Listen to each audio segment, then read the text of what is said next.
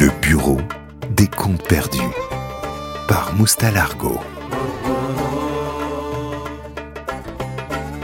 Salam, c'est Moustalargo et bienvenue dans le bureau des comptes perdus.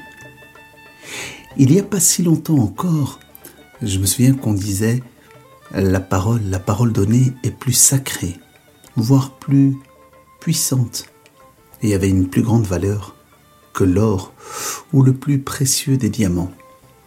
Écoute mon histoire. On raconte qu'il y a longtemps dans Cordoba, dans ces plaines vivait un berger.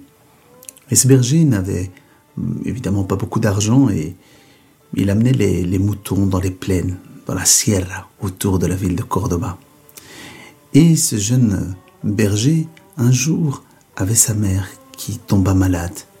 Il décida de prendre tous les moutons de Cordoue et les amener dans les pâturages pour gagner un peu plus de sous, pour avoir l'argent nécessaire pour pouvoir acheter les médicaments pour soigner sa mère. Il va marcher pendant des jours et des jours avant de trouver enfin un point d'eau. Cordoba. Cordoba peut être terrible, terriblement froid en hiver et horriblement chaud en été.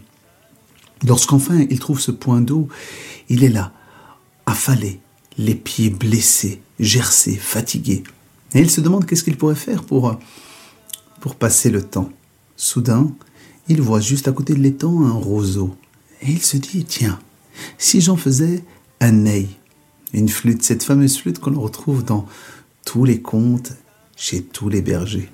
Il essaie de s'exercer tout d'abord une note, puis deux, puis trois, et puis sans comprendre comment,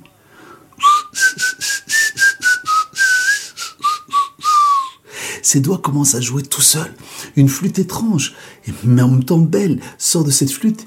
Lui prend peur, il se dit qu'elle doit être ensorcelée, envoûtée par un djinn. Il prend la flûte, il la jette à ses pieds.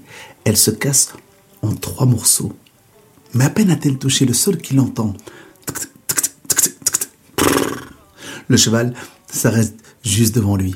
Et sur le cheval, une très très belle princesse, une princesse avec une belle robe de velours et à sa taille des bagues serties de diamants, de pierres précieuses. Tout d'abord, affolé, il la regarde, et il n'ose dire mot et elle, elle lui dit C'est toi C'est toi qui m'as sauvé la vie, répond Je ferai de toi l'homme le plus fortuné d'Al-Andalus. Il dit Moi? Mais moi, je, je n'ai rien fait. J'étais simplement, à vrai dire, en train de me disputer avec une flûte parce qu'elle était mjnouna. Elle dit justement la mélodie que tu as jouée, elle était si belle, si pure, qu'elle a rompu le charme qui me retenait prisonnière dans la grotte que tu vois là-bas. Je suis la fille du roi des génies, et un sortilège me retenait prisonnière depuis plus de 200 ans. Et comme tu m'as sauvé la vie, je vais t'offrir ce que j'ai de plus cher. Je vais t'offrir mon cœur. Veux-tu m'épouser? Le jeune berger l'a regardé et dit T'épouser? Mais tu m'as bien regardé, regarde la vieille Dieu là-bas. Je n'ai même pas d'argent pour m'acheter des habits, alors encore moins pour célébrer un mariage. Elle dit l'argent. Mais ce n'est pas un problème. J'ai les coffres remplis d'émeraudes, de pierres précieuses, et n'oublie pas, je suis la fille du roi des génies. Pour qu'on puisse se marier, par contre, en revanche, il faudra d'abord faire un sacrifice. Un sacrifice? Oui. Pendant un mois, tu ne devras adresser la parole à personne. Te sens-tu capable de ne pas parler pendant un mois? Il la regarde avec un large sourire et lui dit Oui, je t'en fais la promesse, ma chère princesse. Elle, elle se retourne, elle détache une bourse qui est remplie de pièces d'or et elle lui la remet. Lui, qui n'avait jamais vu même une bourse pleine d'argent. Affolé, il prend la bourse, il l'attache et il la met dans sa djellaba. Quand il se redresse pour embrasser la princesse, celle-ci avait disparu comme par enchantement. Et là, les amis, eh bien, tout s'enchaîne. Notre berger se met à courir.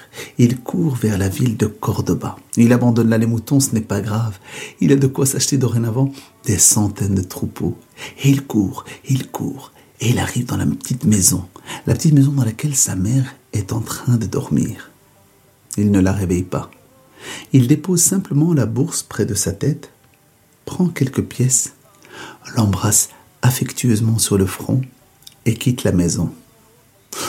Au matin, il va au souk et, faisant mine d'être muet, il s'achète des vêtements dignes d'un sultan, une sacoche de cuir, des dattes, du miel, du pain, un peu d'huile, et il quitte Cordoba. 28 jours, les amis, et 28 nuits se sont écoulées lorsque il revient. Une lune est passée. Lorsqu'il revient, il passe par le quartier de Al-Qasar, le quartier du palais. Là, à la sortie de la Khouderia, d'habitude, eh bien, il y a, eh bien, il n'y a personne à minuit. Pourtant, la, la place, elle est noire de monde. Des gens qui pleurent, des gens qui crient. Soudain même, il entend de la bouche d'un vieux Shir Met. Le roi, l'ancien, est mort. Soudain, il est pris de panique, il dit, mais c'est pas possible. Au fond de lui, il se dit, mais quand j'ai quitté, moi, Cordoba, j'ai laissé le roi jeune, et je l'ai laissé en bonne santé. Et on est en guerre avec aucun autre royaume chrétien. Soudain, il se rend à l'évidence. Quelqu'un a assassiné le sultan. Et moi. Moi qui étais absent pendant plus d'un mois, moi qui reviens avec des habits dignes d'un sultan, comment je vais pouvoir me justifier? Il prend peur. Il traverse la foule en mettant la capuche de son slam sur sa tête. Il traverse la foule et il passe par l'arrière du palais pour rentrer chez lui. Et là, il tombe nez à nez avec une dame, habillée tout de noir avec un voile devant le visage. Il croit d'abord que c'est la princesse qui est là un peu en avance. Il tend les bras, mais lorsqu'elle lève le voile, il se rend compte que ce n'est pas la princesse, non. C'est la sultane en personne. Elle le regarde en séchant, séchant ses larmes et elle dit Qui es-tu? Qui es-tu, mon jeune sultan? Peut-être même tu n'es même pas au courant, me vois-tu aujourd'hui? J'ai le cœur en peine car j'ai perdu mon époux, mon âme sœur. Et la tradition en Al-Andalus, c'est que j'épouse le premier étranger que je croise. Et tu es ce premier étranger. Veux-tu m'épouser? La Tariq. Tariq, puisque c'est son nom, sent que son cœur commence à serrer et que ses pieds commencent à trembler. Et au fond de lui, il se dit Pourquoi? Pourquoi, mon Dieu, tu m'envoies la sultane? Si je lui dis oui, je perds définitivement ma, princesse, mais si je lui réponds pas, elle pourrait aussi claquer des doigts et me faire arrêter par les gardes. Et soudain, il se met à réfléchir. Il se met à penser, il se met à peser le pour et le contre. Il se dit que c'est vrai que s'il attend encore juste quelques heures, il sera fait prince. Mais là, s'il dit oui, il sera fait sultan. Et qu'est-ce qui est plus puissant? Un sultan ou un prince?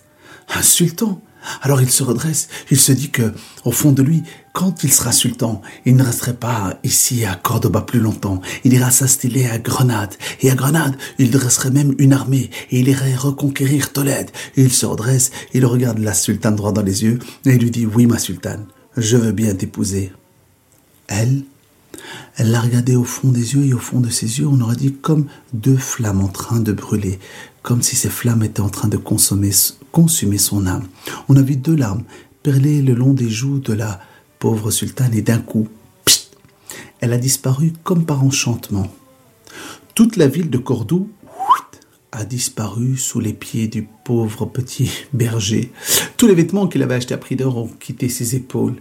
Il s'est retrouvé tout seul, en plein milieu de la campagne andalouse, une flûte cassée en trois morceaux à ses pieds et une vieille djellaba sur le dos.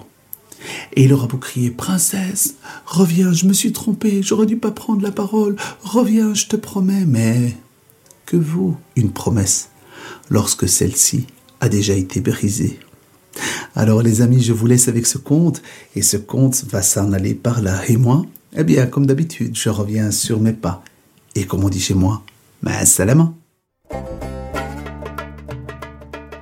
Le bureau des comptes perdus par Moustalargo.